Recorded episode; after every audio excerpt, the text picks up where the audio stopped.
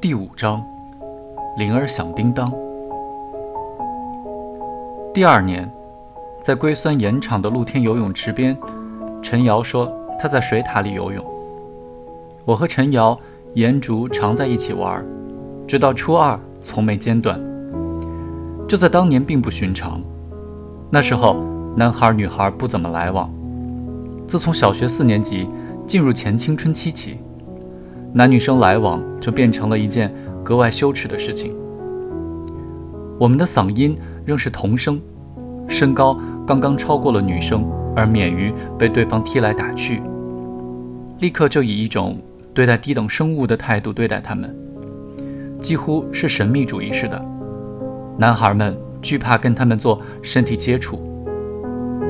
排练集体舞时。他们拉住女孩们的手，面红耳赤，窘迫难当。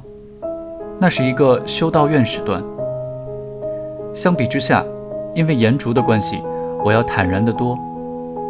我们从没有像别的童年玩伴一样变得生分。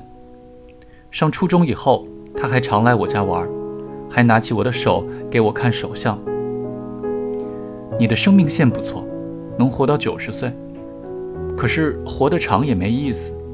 感情线不太好，他笃定地说：“就像前面说过的那样，对我来说，升上初中的转变非常平滑，并无特别的不适之感。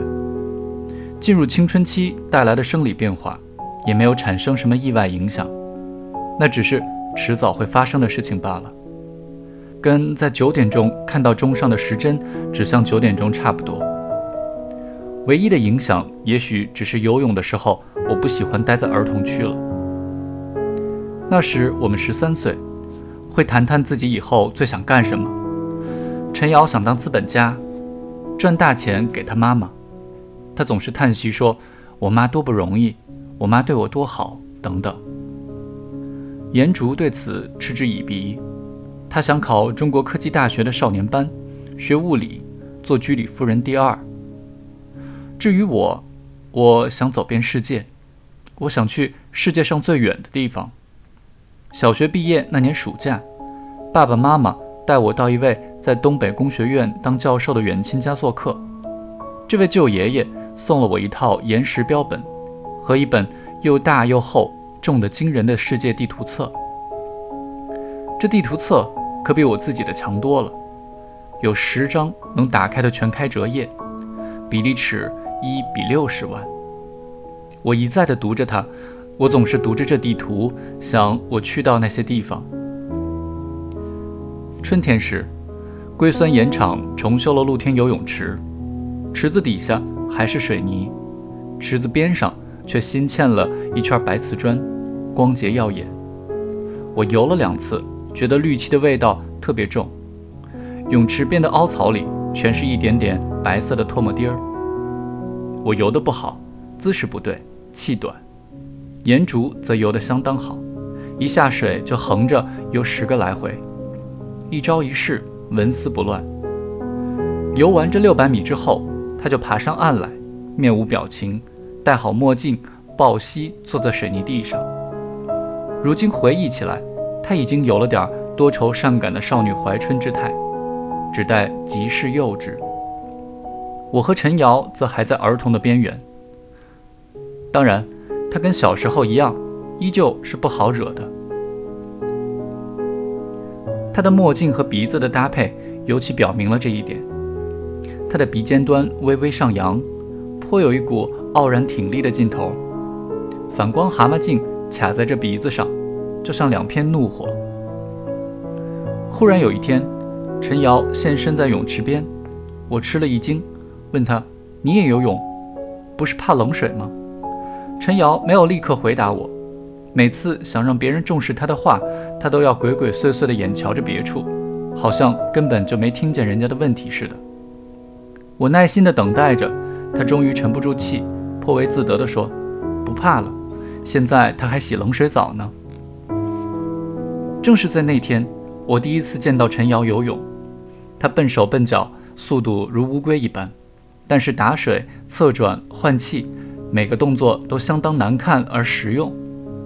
当初那个在澡堂子里大喊“我要死了”的孩子已经不复存在。这是放暑假时候的事。到了暑假快结束的时候，将近九月，天气已经不那么热了。有一天，我们去的早，占据了泳池边的树影，躺着乘凉，昏昏欲睡。忽听在泳池另一端有人吵了起来，原来是颜竹，他把游泳圈挂在岸上的一节水管上，被几个男孩拿走了。他过去要，可能是口气太冲，他们就不愿意还给他。那时他火气很大，跟谁都吵。这多少是因为他哥哥找了女朋友。每次说到那个姑娘，他都妒火中烧地说：“狐狸精。”我觉得颜竹不太对劲儿。哥哥找女朋友，妹妹干嘛要嫉妒呢？以后才知道，这种事其实也不罕见。自然，我隐隐地感到颜竹已经变了。不久前的一天，他大哭了一场。至于为什么哭，却只字不提。这种情形以前可没有过。我和陈瑶就躺在印凉里，听颜主吵架，乐不可支。只一会儿，那帮男孩败局已定。一个家伙对颜竹说：“不就游泳圈吗？就借一会儿呗，咱们都一个厂的。”颜竹斥责他：“谁跟你咱们？”我跟陈瑶笑得肚皮都要抽筋了。这时，陈瑶痴痴笑着说。你知道在水塔里游泳的感觉吗？水塔，我在小南门的水塔里游过泳，那水才凉呢，凉到骨头缝里去，过瘾啊！真的，在水塔里游泳还有一个好处，你猜是啥？我猜不出来，水干净。我半天才回过神来说，你他妈说的都是真理啊！哪天一起去游？他说，他眯着眼睛瞧着枝桠缝隙里的太阳，嘴角。神秘上翘，神情享受。行，我说。颜竹回来了，一副班师回朝的架势，在我和陈瑶身边的水泥地上坐下，戴上墨镜，两腿伸直，挺起十只愤怒的脚趾头。我捅捅他，你知道陈瑶在哪儿游泳吗？他说在哪儿？我说水塔里头。一听这话，他摘了墨镜，瞪住陈瑶。瞳孔像准备攻击的猫似的，急剧收缩成一个针眼儿。水塔，他说：“我说这几天水味不对呢，你撒尿了。”